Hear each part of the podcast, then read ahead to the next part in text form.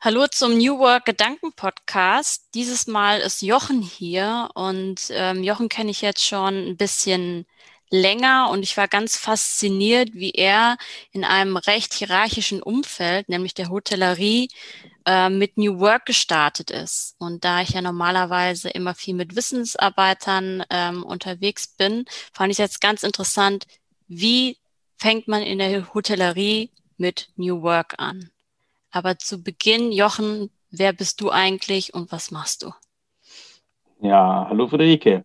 Ähm, danke, dass ich äh, bei euch zu Gast sein darf. Hat mich sehr gefreut, äh, wie du mich angesprochen hast. Ich äh, finde sowas total spannend und äh, dass unsere Geschichte da auch äh, für eure Hörerschaft äh, spannend sein kann, finde ich toll. Ja, wer bin ich? Ich ähm, heiße Jochen Swoboda, bin 46 Jahre alt, verheiratet, habe drei wundervolle Kinder und eine noch wundervollere Frau. Und ich bin eigentlich ähm, gelernter Koch, habe äh, nach dem Abitur und der Bundeswehr äh, mich ähm, dazu entschlossen, irgendwie in die Hotellerie zu gehen. Das war damals ein, äh, der klassische Einstieg eigentlich über das Restaurantfach oder über die Küche in dieses Metier einzusteigen und ähm, habe das damals gemacht. Ähm, bin dann erstmal einen relativ klassischen Weg gegangen, war ähm, Gruppe, das ist, die später an Mandarin Oriental verkauft worden, bin dann zu Intercontinental gegangen, habe bei Interconti ähm, mich bis zum gastronomischen Leiter für ein Fünf-Stern-Haus in Wien ähm, hochgearbeitet und habe dann verschiedene Ausflüge in Gastronomie und Hotellerie gemacht ähm, und bin relativ früh auf äh, den Trichter gekommen, dass für mich äh, Veränderungen immer sehr spannendes Thema waren. Also als Verwalter kannst du mich ziemlich in die Ecke stellen, das ist nicht so meins, aber überall da, wo Probleme sind, wo es Herausforderungen gab oder wo Dinge verändert werden mussten, habe ich mich immer mit äh, Enthusiasmus reingeschmissen und fand es immer sehr spannend. Ja, und so kam ich äh, über die Jahre äh, irgendwann mal zu Seminares. Das ist eine Hotelkette mit acht Häusern in Deutschland. Äh, wir haben Standorte in Nürnberg, Leipzig, in der Nähe von Stuttgart, in der Nähe von Köln, Berlin, Potsdam und in Lüneburg. Und äh, also in Potsdam haben wir zwei Häuser und ähm, äh, relativ alt. Ich glaube, da werden wir auch gleich ein bisschen drüber sprechen, was da, von woher wir kommen und wohin wir so wollen. Und das Spannende dieser Aufgabe ist eben tatsächlich äh, eine Company komplett äh, zu turnen von einer sehr, sehr klassisch aufgestellten Struktur in eine sehr agile und ähm, zukunftsorientierte, nachhaltige Struktur.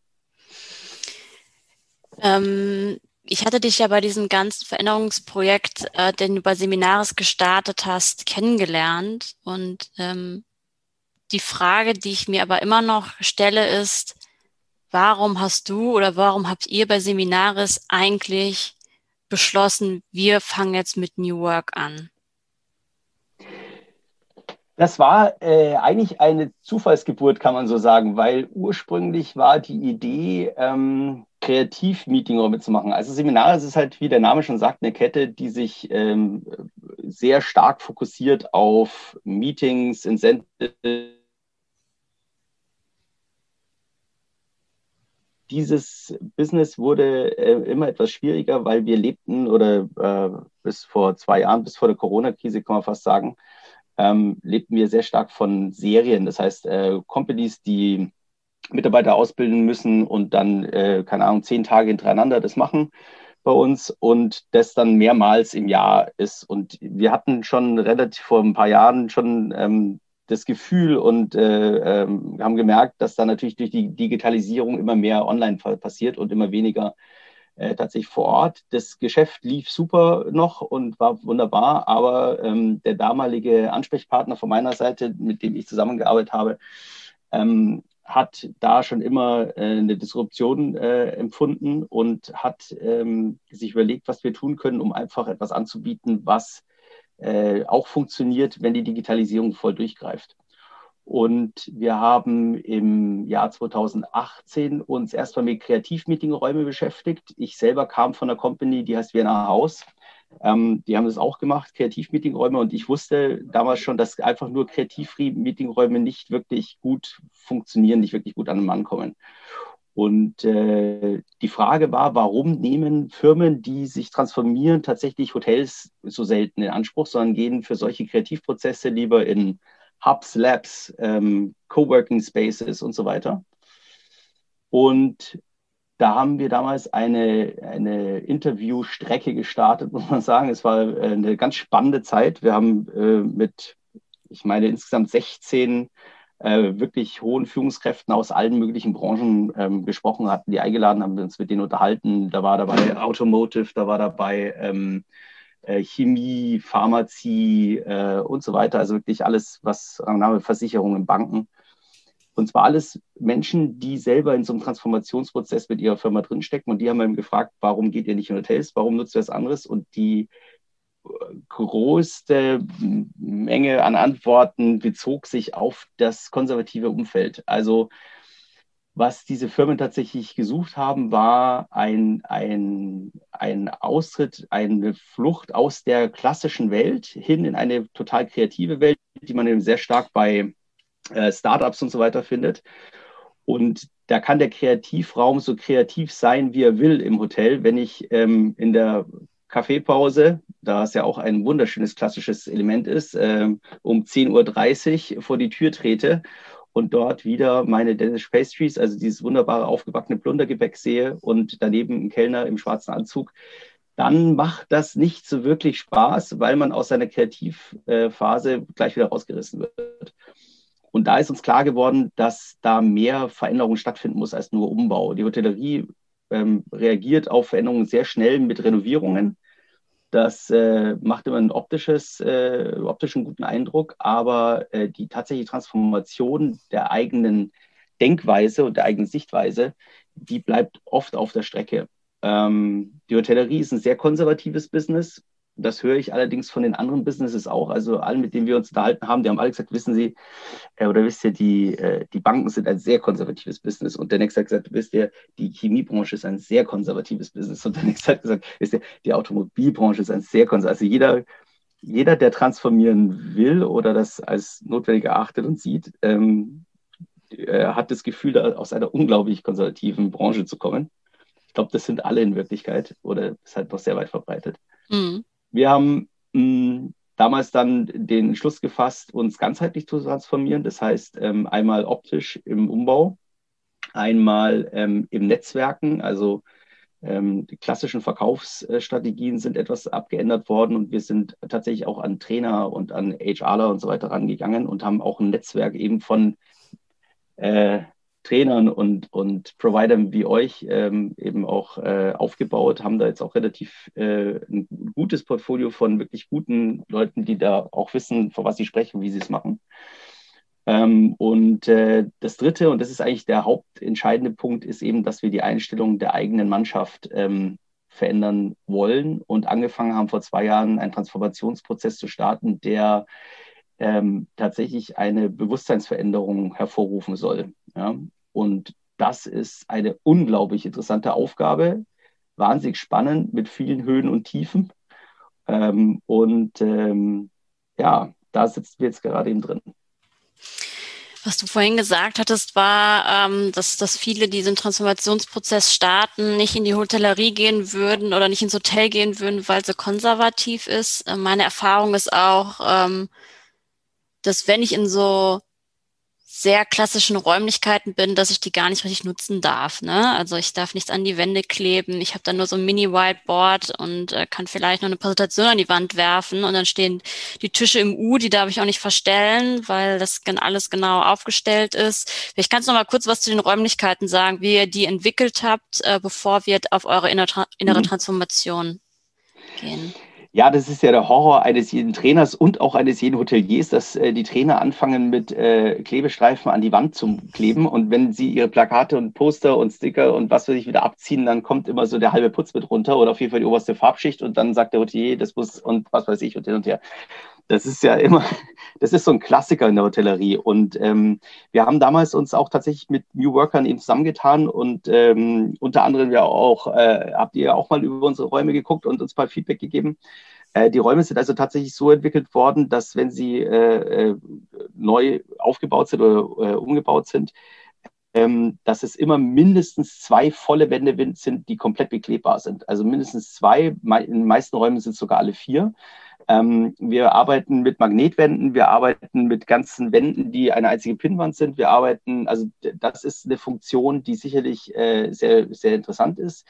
Ähm, außerdem sind, äh, achten wir darauf, dass zum Beispiel das gesamte Mobiliar komplett wirklich auch Mobiliar ist, also herumziehbar, herumbewegbar, ähm, was zu schwer ist zu tragen, kommt auf Rollen. Das heißt, die Räume sind unglaublich flexibel und du kannst, wenn du irgendwas brauchst, ziehst du es dir einfach her. Ja?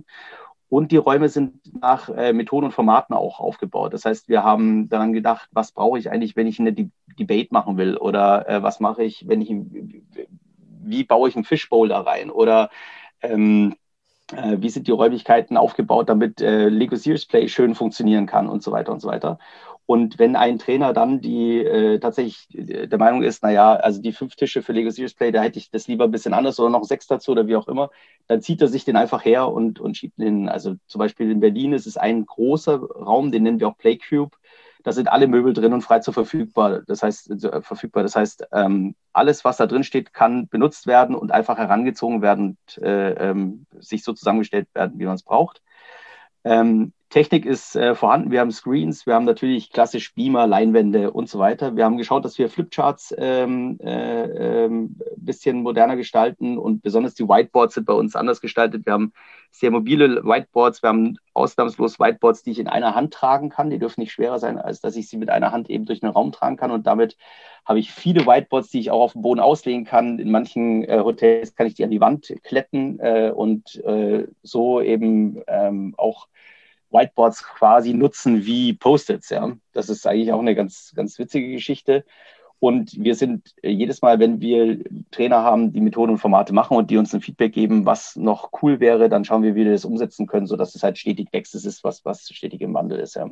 Und was, worauf wir auch achten, ist, dass wir möglichst viel von dem Material, was notwendig ist, auch wirklich vor Ort haben. Also die umgebauten Häuser sind mit Lego Series Play ausgestattet. Ähm, wir haben Prototyping-Material in allen möglichen Formen und Farben. Und wir, ähm, das ist eben jetzt auch Teil des Transformationsprozesses, schauen, dass unser Sales das hinbekommt, dass wenn eine Anfrage bekommt, äh, kommt, dass die richtigen Fragen gestellt werden. Also dass wir nicht fragen, wenn jemand sagt, ich möchte, was ich Design Thinking Workshop machen, dass wir nicht fragen, was ist das, sondern dass wir fragen, okay, welches Prototyping-Material braucht ihr? Und das ist einfach der, der Unterschied, ähm, dass man eben zu uns kommen soll und schon wir schon mit einem gewissen Grundverständnis sozusagen an die Sache rangehen. Ja. Ich habe ja mal einen Workshop bei euch in den Räumlichkeiten gemacht und da habe ich auch Lego genutzt in dem Workshop. Und was ich da total äh, nett fand, war, dass dann äh, das Catering auf Lego abgestimmt war. Da gab's äh, kleine, ich, ich glaube, das waren Schoko-Lego-Steine oder ja. so. Ähm, und das ist ja nur so eine kleine Spielerei, hat mir aber wahnsinnig Spaß gemacht, ähm, dass das irgendwie so aufeinander abgestimmt war. Und dazu gehört ja aber auch eine sehr, sehr große ähm, Flexibilität deines ganzen Teams. Das heißt, ihr habt, ne, es reicht ja nicht, wenn ihr da irgendwie einen schicken Raum habt, den ich bekleben kann, sondern was mir total gefallen hat, war, ähm, ja, dass ich quasi nur mit meinem Laptop ankommen musste und nicht so einen riesen äh, Ziehkoffer hinter mir herziehen mit Materialien, sondern es war alles da, was, was ich brauchte. Plus ähm, das Catering war da, was auf meinen Workshop abgestimmt war. Das fand ich einfach unglaublich cool. Das heißt, ähm, ich weiß ja, dass viele TrainerInnen ganz unterschiedlich arbeiten und ihr müsst wahnsinnig flexibel sein. Wie, wie macht ihr das? Also mit einem normalen Hierarchienstruktur funktioniert das ja nicht. Also wie seid ihr da diese innere Transformation gegangen? Also erstmal äh, ist die Frage deswegen sehr schön gestellt, weil du gefragt hast, wie sind wir da reingegangen, weil wir sind ja aus der Transformation noch nicht wieder raus. Also wir stecken ja mittendrin und ähm, man muss auch ganz ehrlich sagen, das klappt auch mal besser, mal schlechter. Äh, das ist nicht so, dass ich jetzt äh, schon sagen kann, hey, wir sind da die absoluten Champs, aber ich glaube, wir sind schon sehr, sehr weit. Ähm, das ist eine Mischung aus auf der einen Seite Standardisierung und auf der anderen Seite äh, Freigabe zur, zur, ähm, zur eigenständigen Umsetzung. Also was ich gelernt habe in den letzten zwei Jahren, man muss wirklich dazu sagen, vor zweieinhalb Jahren, 2017, hatte ich von dem Thema New Work und so noch praktisch nichts mitbekommen. Also ich habe transformiert aufgrund von Prinzipien, die ich aus Workshops und so weiter hatte ähm, habe geführt über, über äh, ähm, Modelle, Hersey Blanchard und situativ, also situatives Führen und solche Geschichten. Ich hatte so diese Grundbasics und habe mit denen gearbeitet. New Work und Agilität ist mir eigentlich erst ähm, 2018 tatsächlich äh, über den Weg gelaufen, so richtig, und auch das Beschäftigen damit. Und was ich schon erkannt habe oder was äh, bei uns tatsächlich das Ziel ist, ist auf der einen Seite eine gute Struktur zu haben, ähm, die nicht allzu sehr hierarchisch aufgebaut ist, sondern möglichst flach. Ähm, die Pyramidenstruktur, das sind jetzt so die Klassiker, die man sagt, aber es ist halt nun mal so, die Pyramidenstruktur umzudrehen, den Vorgesetzten zu erklären, dass sie Provider sind, um den Mitarbeitern tatsächlich äh, die, die Möglichkeiten zu geben, sich die Dinge umzusetzen, die notwendig sind.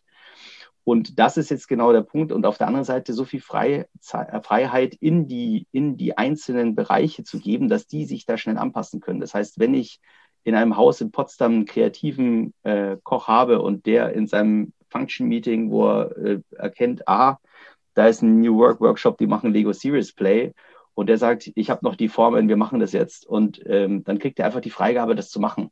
Auch wenn das, auch wenn es vielleicht ein bisschen mehr Aufwand bedeutet oder ein bisschen mehr, mehr auch wirtschaftlichen äh, Input bedeutet. Aber die Nachhaltigkeit des Business ist natürlich dadurch gestärkt, weil ich gebe jetzt fünf Euro mehr aus, damit du äh, Schokobröckchen bekommst in Form von, von Lego-Steinen. Ja? Aber der Aha-Effekt ist riesig, ja. Und äh, das Nachfolgegeschäft dadurch wird, wird, wird, wird einfach auch wieder äh, kommen, weil einfach die Begeisterung beim, beim Gast da ist. Und das Interessante ist bei der ganzen Geschichte, dass ähm, äh, wenn die Menschen so arbeiten und wenn unser Küchenchef äh, die Lego-Steine bauen kann, dann gibt er eine höhere Leistung ab, als er es vorher gemacht hat, wie er nur Standards folgen durfte. Es kommt eine höhere Leistung beim Gast an, eine höhere Zufriedenheit beim Gast an. Und das wirkt sich wieder als Zufriedenheit auf den Mitarbeiter aus. Und dadurch kriegst du so ähm, Motivationsspiralen sozusagen, äh, die dazu führen, dass durch die Erkenntnis, wenn ich kreativ bin und der Gast sich darüber total freut, bin ich motiviert und habe mehr Bock, sowas zu machen wenn du in diese Spirale hineingerätst, dann, dann fängt das Ding von alleine zu laufen an. Und das ist, also es ist eine Mischung aus guter Kommunikationsstruktur und grundsätzlicher fester Struktur des Gesamtunternehmens und hoher Agilität und Anpassungsfähigkeit in den Einzelbereichen. Die dürfen frei spielen, solange sie irgendwo sich in diesen Bahnen bewegen. Und die, gerade die Kommunikationsstrukturen müssen halt sehr gut aufgebaut sein. Das ist bei uns sicherlich immer wieder nochmal eine, Geschichte, wo wir noch weiter dran arbeiten müssen. Aber ähm, ja, wie gesagt, wir sind mittendrin im Prozess. Also es ist kein abgeschlossener Prozess, sondern der läuft und ist spannender denn je. Ja. Was ich mich jetzt gerade frage, ähm, Jochen steht da jetzt ähm, und sagt, ey, New Work, das machen wir jetzt. Äh, wir machen die Räumlichkeiten anders. Das heißt, unser ganzes Konzept muss darauf angelegt sein und deswegen müssen wir anders arbeiten. Du stehst in so einem und dann gibt es so ein Meeting, wo du das den Leuten erzählst, so wir machen jetzt New Work. Und ähm, die Hotellerie, die ich so kenne, ähm, ist ja eigentlich ein sehr straffes Umfeld, wo, wo ganz klar ist, du machst dies und das und jenes, ein rauer Umgangston ähm, und, und sehr klar, wer ist hier der Chef und wer nicht. Was haben die denn da gesagt? Die Mitarbeiter? Ja. ja, das ist sehr unterschiedlich. Also es ist natürlich so, in der Hotellerie sind Mitarbeiter tatsächlich gewohnt, wenn der GM, also General Manager, Hoteldirektor, äh, wie auch immer, kommt und sagt, wir malen die Wand grün an, dann wird die Wand grün angemalt, ja. Und wenn die Mitarbeiter sagen, gelb wäre aber besser und die Gäste sagen, rot wäre aber besser, dann hast du zu in, in weiten Teilen noch GMs, also in meiner, in meiner in meiner Ausbildungszeit war das noch viel, viel schlimmer. Das hat sich auch schon wieder gebessert oder ein bisschen geändert. Aber du hast noch in weiten Teilen Menschen, die sagen, ja, aber ich weiß, wie die Wand sein soll oder ich weiß, wie das Club-Sandwich ausschauen soll oder ich weiß schon, wie das geht und das wird jetzt gemacht, Punkt. Und äh, du hast viele Mitarbeiter, die tatsächlich auch dem äh, einfach folgen ja, und sagen, das ist, der GM will das so, das machen wir so. Ja. Ähm, das ist, wenn man diese Mitarbeiter jetzt an die neue Arbeitsmethoden heranführt, ist das am Anfang ein, ein interessanter Prozess, weil du erstmal angeschaut wirst, als kämst du von einem anderen Stern und als, also erstmal wird, das Verständnis ist ja noch nicht da und ähm, es ist auch oft, sind auch oft Missverständnisse da. Also wenn ich sage, wir malen die Wand gelb an, und nach zwei Wochen habe ich erkannt, dass das eine Fehlentscheidung war und sage, okay, dann machen wir es halt doch grün, wenn ihr das sagt und wenn die Gäste sagen, dann machen wir halt jetzt doch grün. dann wird es oft nicht als Flexibilität oder Agilität ausgelegt, sondern als die wissen nicht, was, was es braucht. Die, die, die kennen sich nicht aus, der hat keine Ahnung, der weiß nicht, wo er hin will. Ja? Und da ist es halt sehr viel, sehr wichtig, sehr viel mit den Mitarbeitern zu sprechen, weil sie müssen erkennen, ähm, ich weiß ganz genau, wohin ich will. Ich will dahin, dass wir die beste Lösung finden. Also wenn wir ein Problem haben, wenn wir eine Herausforderung haben, möchte ich die beste Lösung finden. Und dazu muss man mehrere Sachen anheizen. Erstens, ähm, Diskussion ist ganz, ganz wichtig. Mitarbeiter dazu zu bringen, dass sie diskutieren, ist für einen Vorgesetzten oft ganz, ganz umständlich. Aber Mitarbeiter, die diskutieren, werden sehr leicht als Quertreiber irgendwo abgetan und irgendwo sagt man, ja, das ist immer, der hat immer was dagegen. Aber dieses Quertreiben oder diese Diskussion zu nutzen, um die eigenen Entscheidungen nochmal zu überprüfen, ist in Wirklichkeit der Herangehensweise, die dich näher an die ideale Lösung bringt. Also sowas positiv zu sehen und zu sagen, okay, wir, wir lassen uns darauf ein. Mittlerweile ist es so weit, dass wenn ich in einen Raum gehe und sage, ich habe eine Idee, äh, ich würde das gerne so und so machen und da sitzen fünf Leute, die sagen, ja, super Idee, toll, das machen wir, dann, dann mache ich es nicht. Also dann, dann, dann sage ich erstmal, nee, also so machen wir das jetzt nicht. Also ich brauche jetzt hier erstmal einen Advocatus Diaboli, wer macht jetzt hier mal das, äh, den, den Gegenpart, nimm dir mal eine Stunde Zeit und dann sagst du mir mal, warum meine Idee vollkommener Mist ist, ja, weil ich brauche mal, also wenn alle einstimmig derselben Meinung sind, ganz schlecht. Also die Mitarbeiter wirklich anregen zu diskutieren und ihre Meinung zu sagen. Ja. Auf der anderen Seite muss man sie natürlich auch dann dazu bringen, dass er sagt, okay, aber wenn dann die Mehrheit oder wenn die Entscheidung anders ausfällt als deine, musst du auch hinnehmen können, dass mehrere Menschen eher was anderes denken. Ja. Also sei nicht beleidigt, wenn dann deine Meinung nicht genommen wird, weil wir können ja nicht jede Meinung annehmen, weil es ja in jeder Entscheidungssituation natürlich viele sind. Also wir stellen auf sehr breite Basis es war auch ein ganz wichtiger Punkt, dass wir eben nicht mehr die Entscheidungen unter vier Augen getroffen haben, sondern immer auf eine breite Basis gestellt haben und immer, wenn eine Entscheidung quasi fixiert war, in der Runde nochmal hinterfragt haben und nochmal gesagt haben, okay, ist irgendwer doch, hat irgendwer eine Meinung, dass das Quatsch ist? Lasst uns nochmal diskutieren. Also Diskussion, Diskussionen anregen, was in der Law and Order äh, äh, Firma normalerweise eben ja eher unterbunden wird. Ja. Ähm, das Zweite, was wir versuchen gerade immens, ist ähm, Grassroot-Bewegungen wirklich äh, hervorzurufen. Also ähm, in manchen Firmen vielleicht nicht gerne gesehen, aber ich glaube, es ist total wichtig, dass aus der Mitte einfach Ideen entstehen, die so wachsen können, dass auch, die, dass auch irgendwann mal die Chefitäten nicht mehr Nein sagen können. Ja? Und äh, da sind wir gerade dabei, eben auch interne Kommunikationsnetzwerke aufzubauen, sodass die Mitarbeiter eigene Ideen selbstständig entwickeln können und das weitergeben können. Ähm, und dann ist es Gespräch, Gespräch, Gespräch, Gespräch, Gespräch. Wir haben im ersten Schritt haben wir mal versucht, von oben nach unten das durchtroppen zu lassen. Also das Corporate Office wurde erstmal transformiert in mehreren Meetings und, und in mehreren ähm, Workshops, die wir gemacht haben. Ähm, die sind sehr schnell drauf angesprungen. Es ist auch so, äh, wenn man mit sowas anfängt, findet man plötzlich auch die richtigen Leute. Also das äh, sortiert sich relativ von alleine. Es gibt Menschen, die können einfach nicht und wollen nicht offen und kreativ arbeiten und selbstverantwortlich. Die suchen sich dann eher andere Unternehmen, wo sie in starren Strukturen arbeiten dürfen. Das ist auch vollkommen wertfrei von meiner Seite aus. Ähm, äh, ich freue mich immer, wenn wir Menschen tatsächlich geturnt bekommen, also dass jemand tatsächlich die Erkenntnis gewinnt, hey, das ist richtig cool, was da passiert. Und ähm, wenn du in den Vorstellungsgesprächen, wenn du neue Mitarbeiter suchst, äh, auch das gut kommunizierst, dann kriegst du auch genau die Leute, die auf sowas Bock haben und die da wirklich gut reingehen. Also das Corporate Office ist bei uns schon sehr, sehr weit. Die nächste Hierarchiestufen sozusagen, ähm, die da extrem wichtig ist, ist natürlich die GMs in den Häusern, weil wenn der Chef im Haus nicht versteht, wie es funktioniert, dann wird es im Haus schwierig. Das sieht man mhm. auch in einzelnen Häusern. Wir haben Häuser, die sind sehr weit transformiert schon. Wir haben einzelne Häuser, die sind da noch ein bisschen hinterher. Ähm, und der dritte Schritt ist eben, und das ist das, wenn mal die GMs, die Hoteldirektor verstanden haben, was es geht, dann das Enrollment in die Masse zu bringen. Und das machen wir jetzt über einen gesonderten Weg, der eben auch in, bei den Mitarbeitern selber entsteht. Also wir gehen da über zwei Kreise, Kulturkreise, die Sinnigen und die Willigen nennen wir das. Ähm, die einen entwickeln äh, Value, Purpose und, und Inhalt. Wir haben sowas schon mal entwickelt, aber es wird eben jetzt aus, dem, aus der Mannschaft raus verfeinert, verbessert oder vielleicht auch nochmal umgeschmissen.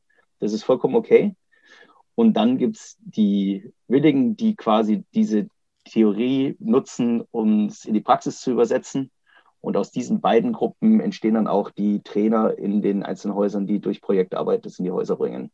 Mhm. So ist der Weg. Du hast jetzt ganz viel erzählt. Ich versuche das nochmal eben für mich zu sortieren. Du musst mich ähm, unterbrechen, wenn ich zu viel erzähle. Nee, nee, ich finde das, find das ja total spannend, aber ähm, wo ich nochmal einhaken will, das heißt, du hast, ähm, ihr habt nicht gesagt, also ich sehe ganz oft bei solchen Sachen, dass, dass die Führung sagt, wir haben es total verstanden und jetzt müssen die unten da mal äh, transformiert werden und das alles lernen. Aber oben passiert jetzt nicht viel. Die machen so weiter wie immer. Wenn ich das bei, bei dir jetzt richtig verstanden habe, war es bei euch so, ihr habt gesagt, wir wollen das verändern, aber wir fangen erstmal bei uns an und machen erstmal oben die Strukturen New Workig, bevor wir weiter runtergehen. Habe ich das, ist das ja, unbedingt. So? Unbedingt.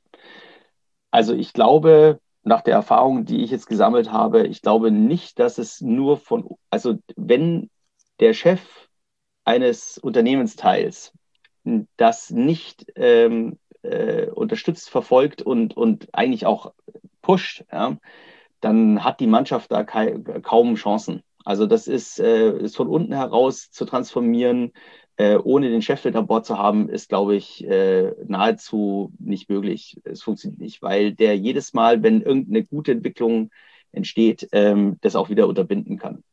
Man muss dazu natürlich wissen, und das ist auch ähm, vollkommen klar, wir reden ja hier von Menschen, die Hotels übernommen haben und die seit 20 Jahren, 25 Jahren daran arbeiten, in diese Position zu kommen. Also wie wir die Führungskräfte der Zukunft verstehen, heißt es ja Machtabgabe. Und das bedeutet, äh, Macht an den Mitarbeiter zu geben und Vertrauen dem Mitarbeiter entgegenzubringen. Also von der Denke wegzukommen, ich weiß es besser als mein Mitarbeiter, deswegen sage ich es ihm lieber, was er wie zu tun hat, hin zu der Denke, mein Mitarbeiter ist ein Spezialist ja, und der weiß sehr genau, was gut ist und was schlecht ist. Und ich muss ihn bloß dazu bringen, dass er nicht nur für sich denkt, sondern dass er fürs Unternehmen denkt und sagt, was ist denn fürs Unternehmen das Beste? Wie, wie handle ich denn oder was, wie sollte ich denn entscheiden, wenn ich fürs Unternehmen entscheide? Und mhm. wenn ich dieses Vertrauen dem Mitarbeiter entgegenbringe und ihm die Entscheidung übergebe und auch einen Teil der Verantwortung übergebe, dann muss ich als Führungskraft zwei Dinge machen. Ich muss meine Macht abgeben und trotzdem den breiten Rücken oder die schützende Hand als derjenige haben, der die Gesamtverantwortung hält. Und das ist natürlich schwierig. Also ich kämpfe 20 Jahre lang daran, in eine Machtposition zu kommen. Und wenn ich sie dann habe und endlich mein Haus mit 100 Mitarbeitern oder whatever führe, dann kommt einer und sagt, du, wenn du wirklich erfolgreich sein willst, dann gibst du die ganze Macht, die du über 20 Jahre alt hast, jetzt wieder ab an deine Mitarbeiter und vertraust ihnen, dass sie das können. Und wenn einer von denen Mist baut und wenn einer von denen Blödsinn macht, kannst du mit ihm drüber reden aber du musst den breiten Rücken haben, der, falls die große Kritik kommt, sagt, ja, ist so. Ja. Da ist ein Fehler passiert, der hat uns, keine Ahnung, 1000 Euro gekostet, 2000, 5000, 10.000, whatever. Und ich übernehme da früher auch die Verantwortung. Ja. Und diese Unsicherheitssituation ist natürlich für jede Führungskraft schrecklich, ja, die aus der alten Welt kommt. Und ich selber habe aber besonders durch die Corona-Krise auch gemerkt, dass ähm, wir in den Teilen, in denen wir Mitarbeiter laufen lassen konnten während Corona, auch sehr erfolgreich waren. Leider waren wir in der Transformation nicht so weit, dass wir komplett freie Hand lassen konnten während Corona. Das ärgert mich ein bisschen. Aber ähm, es funktioniert. Also es funktioniert, Spezialisten entscheiden zu lassen. Ich meine, grundsätzlich, wenn man sich so einen Satz anhört, ja, ist das eigentlich selbsterklärend, aber es wird oft nicht so gemacht. Ja. Mhm. Ähm, also ich glaube, du hast ja jetzt gerade jetzt ja über die Hoteldirektorinnen gesprochen, ne? dass, mhm. dass die sich da hocharbeiten, das abgeben mhm. müssen. Ähm, das jetzt mal bezogen auf, auf die Corona-Krise. Du hast gerade gesagt, ne, da wart ihr noch nicht so weit, wie ihr hättet sein wollen, but es hat aber trotzdem besser funktioniert, als wenn ihr nicht überhaupt schon angefangen hättet. Kannst du vielleicht dazu ein bisschen was sagen? Mhm. Wie, wie konntet ihr da freie Hand lassen und wie hilft dir das auch dabei, vielleicht Hoteldirektorinnen, die noch nicht so hundertprozentig überzeugt waren, vielleicht ein bisschen mehr davon zu überzeugen, dass das ähm, gut ist? Hm. Also die Corona-Krise, wie die bei uns her, äh, hereingestellt ist, 15. März 2020, war ähm, tatsächlich äh, irrsinnig spannend ähm, und natürlich katastrophal. Das gesamte Business ist praktisch von heute auf morgen zusammengebrochen. Innerhalb von ein paar Wochen haben wir unglaubliche Buchungslagen verloren. Also 2020 war im ersten Quartal äh, schon sehr gut gefüllt. Also wir hatten wirklich ein, ein absolutes Erfolgsjahr vor uns, äh, was die Bücher gesagt haben und was on the books war, ähm, war einfach, das war, wäre ein Sensationsjahr geworden, wirklich. Und mit dem 15. März war das radikal weg. Die Stornos prasselten rein. Ähm, es war natürlich klar, das Ganze bricht irgendwo zusammen, der Markt bricht da zusammen. Ähm, und äh, viele Hotelketten, die ich kenne, also ich bin ja natürlich auch in Kontakt mit vielen anderen äh, CEOs aus anderen Hotelketten, haben da sehr ähm, stringent gehandelt. Da wurden erstmal äh, Mitarbeiter in Kurzarbeit entlassen, äh, in, in, in Probezeit entlassen. Dann wurde radikal Kurzarbeit gemacht und zwar radikal in allen Bereichen. Vom äh, Sales übers Marketing, äh, Buchhaltung, also alle wurden in Kurzarbeit geschickt, um einfach die Kosten zu sparen. Wir haben da auch den einen oder anderen Schritt davon getan. Was wir aber gemacht haben, war, dass eben nicht ich als äh, Chef entschieden habe, was wir tun, sondern wir hatten sehr schnell ein, ein ähm, damals noch Zoom-Meeting. Heute machen wir viel über Teams und über Google Meet, aber damals noch Zoom-Meeting. Ähm, wir hatten Gott sei Dank schon den Schritt getan davor, dass wir viel Homeoffice schon gemacht haben. Das war schon mal sehr, sehr gut und hatten da nicht die Problematik, jetzt das Neue entstehen lassen zu müssen, sondern es gab bei uns schon Reihe von Mitarbeitern, die Homeoffice genutzt haben. Ähm, das heißt, diese Umstellung war für uns relativ einfach. Und wir haben äh, sofort gesam das gesamte Corporate Office sozusagen zusammengetrommelt und haben in verschiedenen Gruppen erarbeitet, wie wir mit der Situation umgehen wollen. Und ein unglaublich guter äh, Input kam aus der Sales-Abteilung. Die meisten Hotelketten haben ihre Convention-Seller und Seller einfach nach Hause geschickt und gesagt, Kurzarbeit, zack, weg. Und ähm, wir, bei uns entstand die Idee zu sagen, lass mal die äh, Convention Seller, also Convention Sales für alle Nicht-Hoteliers sind die Mitarbeiter, die in den Häusern Veranstaltungen verkaufen. Field Sales sind bei uns die Menschen, die herumreisen, äh, Gäste, äh, Kunden besuchen, äh, Telefonakquise machen und so weiter. Und äh, Convention Sales sind eben, sitzen in den Häusern und verkaufen Veranstaltungen. Wir haben gesagt, wir lassen die mal mindestens zwei Wochen da und schauen, was passiert, wie der Markt gerade eben so funktioniert. Wir können dann ja immer noch in Kurzarbeit schicken, aber erstmal gucken wir, was da passiert. Und wirklich innerhalb von drei, vier Tagen war uns klar, ähm, der Workload ist immens bei den Sellern, weil alle, die natürlich diese riesige Buchungslage, die wir ja schon on the books hatten, aufgebaut hatten, alle Kunden, brauchten jetzt plötzlich Ersatztermine und ähm, neue Angebote und so weiter, weil sie wussten, okay, die nächsten sechs Wochen ist nichts, das muss alles umgelegt werden, weiter in den Sommer hinein, in den Herbst hinein und, und, und. Und ähm, wir waren erreichbar. Also bei uns saß jemand, der das tatsächlich weggearbeitet hat. Und wir haben in der Zeit vor Ostern, zwei Wochen vor Ostern bis zwei Wochen nach Ostern, also mitten im Lockdown, haben wir eine wirklich erhebliche Anzahl von Neukunden akquiriert mit einem wirklich großen Volumen. Also ähm, das wirklich super war, weil ähm, wenn wir nachgefragt haben, warum fragen Sie uns an, wir hatten es als Kunden, ähm, die uns einfach mitgeteilt haben, also Storno ging bei meinem Hotel, wo ich gebucht hatte, noch durch. Aber den Ersatztermin, da ist keiner mehr, der mir ein Angebot schreibt. Ihr seid die Einzigen, die uns Angebote geben. Und das war ein, ein ähm, ich sag mal, äh, gegenzyklisches Verhalten, gegen, äh, entgegengesetzt aller Normalität in der Branche. Und die, das hat uns dazu gebracht, dass wir tatsächlich in dieser Zeit super ähm, performt haben. Und äh, natürlich während des Lockdowns waren die Häuser auch geschlossen, aber wie wir wieder hochgegangen sind, im Sommer gleich wieder in eine ganz gute ähm, Businesslage gekommen sind. Ähm, natürlich mit dem Lockdown im Herbst dann wieder äh, jetzt, auch jetzt im Moment, äh, wieder weit unten sind. Hm, grundsätzlich muss man dazu sagen, ist natürlich die gesamte Wirtschaftlichkeit äh, 2020 zerstört worden. Also das ist, das ist ein Katastrophenjahr, ja. Wirkliche Katastrophe. Aber im Vergleich zu vielen anderen ähm, Ketten, mit denen ich in Kontakt bin, sind wir sehr gut durch diese Krise gekommen. Andere, ganz andere Probleme. Und ähm, wir kommen da gut durch.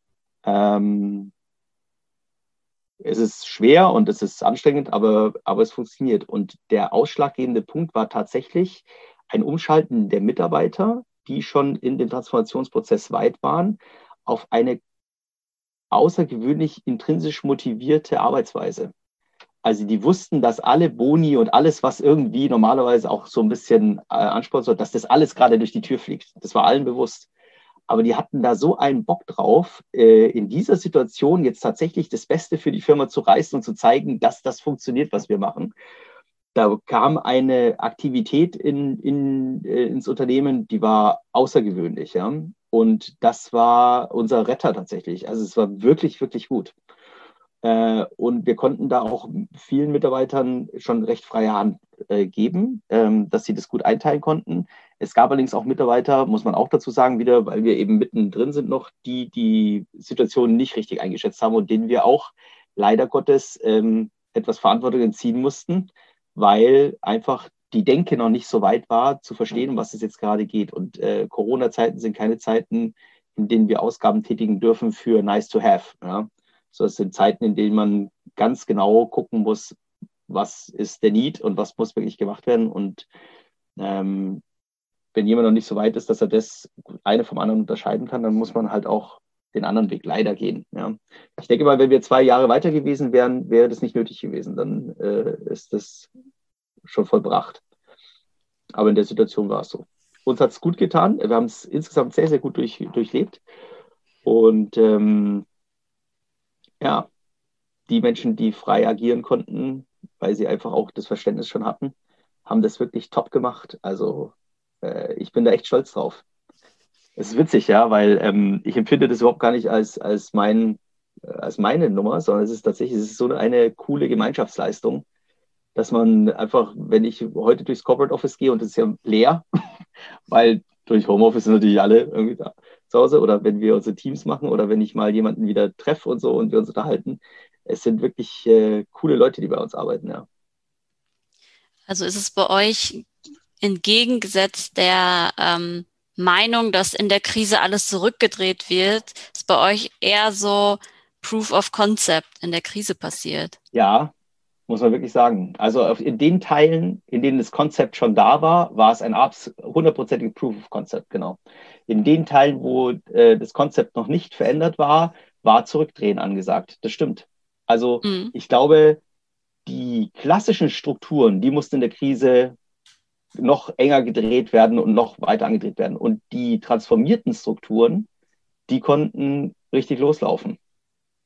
Und wir haben Mitarbeiter, die die drehen vollkommen ab. Also ich habe äh, eine Mitarbeiterin, die mir permanent, wenn wir uns unterhalten, erzählt, dass das das, das erfolgreichste vom Lernerfolg und auch äh, inhaltlich Erfolg, eines der erfolgreichsten Jahre ihres Lebens war. Weil sie einfach so viel mitbekommen hat, so viel gelernt hat, für sich selber eine, Entwick eine Entwicklung genossen hat.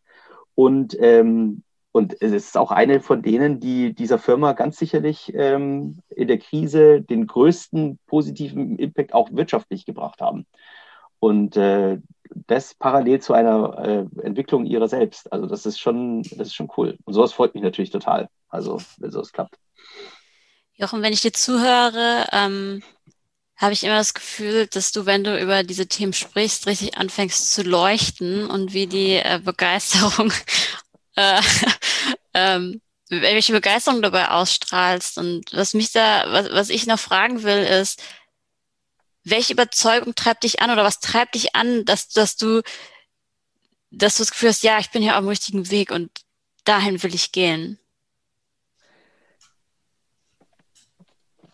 Die klassische Hotelwelt habe ich ja vorhin schon so ein bisschen angerissen und ich bin auch in einer unglaublich klassischen Hotelwelt aufgewachsen. Also Intercontinental ist eine super Firma, ist die größte ähm, äh, äh Hotelkette oder ähm, IHG ist ja, ist ja der Mutterkonzern größte der Welt mit, keine Ahnung, Millionen von Zimmern. Da gehört ja alles Mögliche dazu, Holiday Inn und Crown Plaza und äh, Interconti und, und so weiter. Und das ist natürlich ein ganz, ganz, ganz klassisches Unternehmen, in dem man unglaublich viel lernen kann.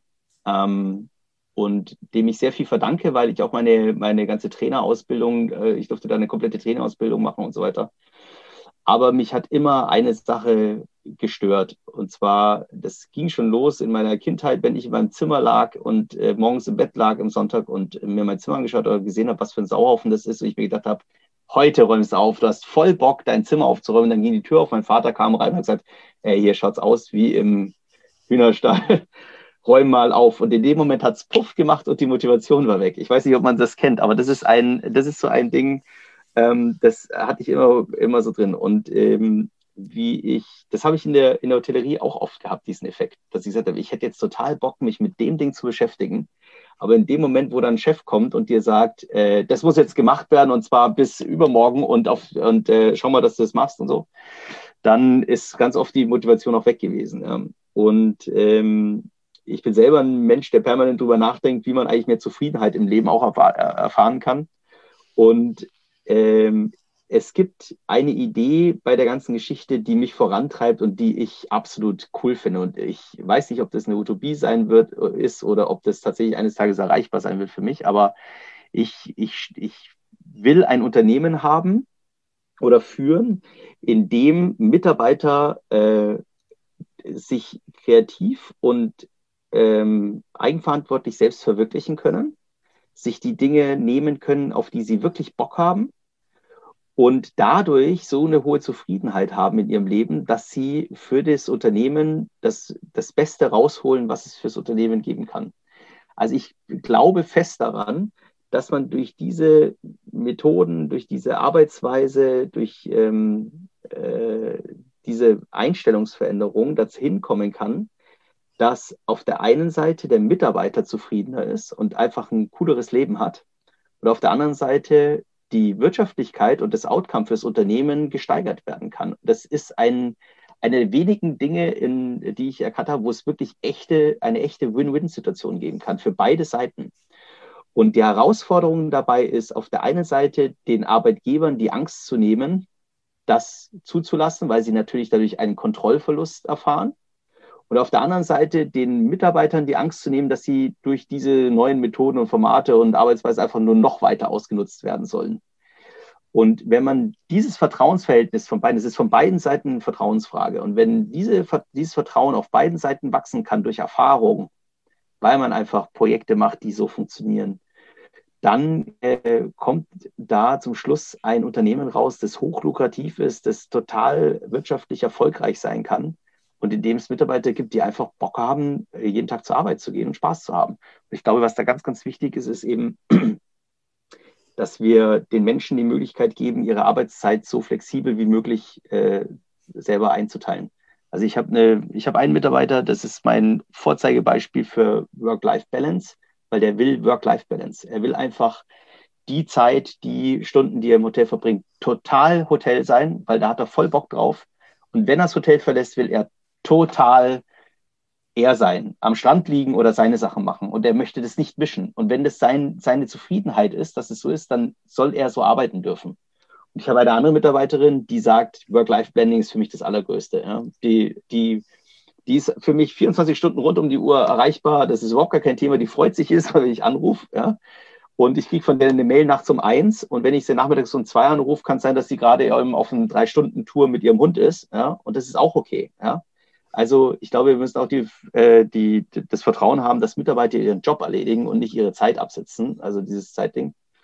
Ähm, und wenn wir das hinkriegen, das ist, das wäre, ist einfach der, der Hammer, ja. Und da, da habe ich total Bock drauf und äh, ich habe mich da total anstecken lassen. Ich habe vor ähm, zwei Jahren, dann kurz nachdem wir mit dem ganzen Projekt gestartet haben, mit 46 Jahren nochmal ein Studium angefangen und äh, studiere jetzt nochmal Wirtschaftspsychologie hinterher, weil ich einfach in dieses Change- und äh, äh, Transformationsmanagement auch nochmal wissenschaftlich tiefer einsteigen will. Wir haben äh, eine Zusammenarbeit noch nicht, aber wir planen, sind gerade in den Endzügen Zusammenarbeit mit dem Hasso-Plattner-Institut. Ähm, wir sind mit dem Fraunhofer Institut in Kontakt, ähm, weil wir einfach das auch auf einer wissenschaftlichen Basis auch begleiten lassen wollen und das total cool finden.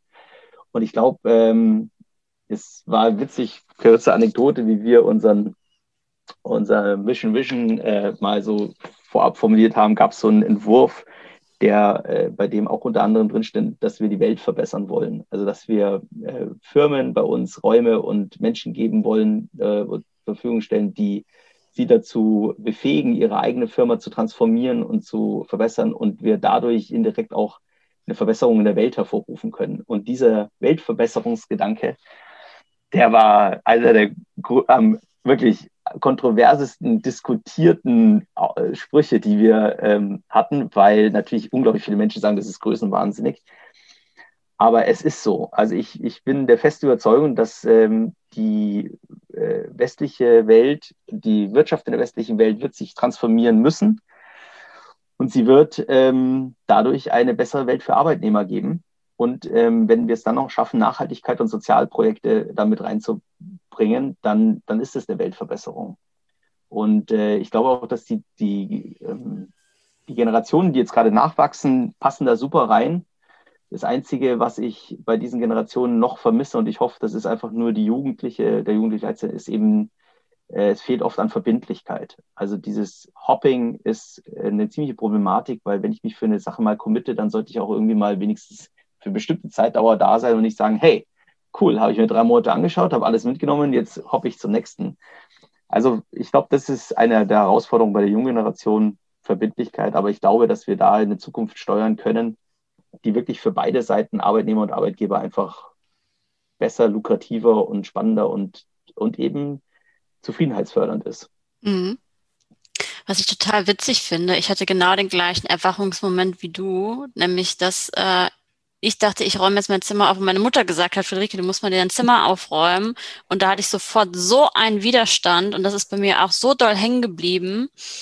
Und ich habe dann ja tatsächlich auch Organisationspsychologie studiert und habe dann gedacht, ja, ich weiß auch, warum ich dann sofort in Widerstand gegangen bin. Ja. Und das hat mich dann in der Zukunft total geprägt und auch dieses Weltverbessern. Ähm, das ist auch genau der Grund, warum ich ähm, gerade Selbstorganisation so fördere, weil ich denke, wenn die Leute die Verantwortung für die Sachen haben, die sie machen und nicht sagen können, mein Chef hat ja gesagt, dass man dann ethischere Entscheidungen trifft und auch viel mehr schaffen kann. Mhm. Das finde ich total, total interessant. Ähm, aber damit wir mehr die Welt verbessern können, ist jetzt natürlich noch die Frage an dich, wenn andere sich auch auf den Weg machen wollen würden und ähm, also auf den New Work Weg machen wollen, was würdest du denen sagen? Gerade dann, wenn sie sagen, wir sind ganz in einer ganz konservativen Branche. ja, Geduld. Ähm, Geduld ist eine ganz wichtige Tugend wir reden ja hier nicht von einem Prozess, den man jemandem beibringen kann. Also es ist ein Erkenntnisprozess. Und äh, den kannst du nicht schulen. Ja? Du kannst nicht äh, äh dich vor jemanden hinstellen und ihn fünf Minuten zu äh, oder eine halbe Stunde, eine Stunde oder zwei Stunden ähm, äh, zu gut zureden und danach hat das verstanden. Das ist nicht Mathematik mit zwei plus zwei ist vier, sondern es ist ein Erkenntnisprozess. Und äh, da muss ich sagen, ähm, gefällt mir äh, das Elaboration Likelihood Modell wirklich sehr gut. An dem kann man das sehr schön sehen, wie man Einstellungen ähm, äh, verändern kann. Aber das ist ein echter Zeitfaktor. Also man muss wirklich Geduld mitnehmen. Und ganz wichtig, Geduld sich selbst gegenüber zu sagen, ich bin nicht morgen fertig, sondern das ist ein Prozess über Jahre. Und auch ganz wichtig, Geduld den Mitarbeitern gegenüber. Also wir stempeln, glaube ich, Mitarbeiter viel zu schnell ab. Und wir äh, sind sehr schnell dabei zu sagen, na, der oder die, ach, das ist alte Welt, der lernt das oder die lernt das nie wieder. Ja, und das, das, das ist einfach durch und der ist jetzt 50 oder die ist jetzt 55 und jetzt ist das, das da ist Hopf und Malz Und nee, ist es gar nicht. Ähm, man muss nur den Menschen äh, die richtigen Anhaltspunkte geben, ihnen die Möglichkeiten freiräumen, dass sie die äh, Ressourcen haben, darüber nachzudenken und gute Argumente bringen und das immer wieder machen und dann entsteht da was. Und manchmal ist es nur so ein kleiner Samen, den man setzt, aber irgendwann entsteht da schon ein Bäumchen. Und diese Geduld ist ganz, ganz wichtig. Ähm, und das Zweite ist viel zuhören und die Menschen zu dem Verhalten auch ermutigen, das man von ihnen will. Also oft ist es so, dass Menschen wirken als teilnahmslos wirken oder desinteressiert wirken und in Wirklichkeit nur schüchtern sind.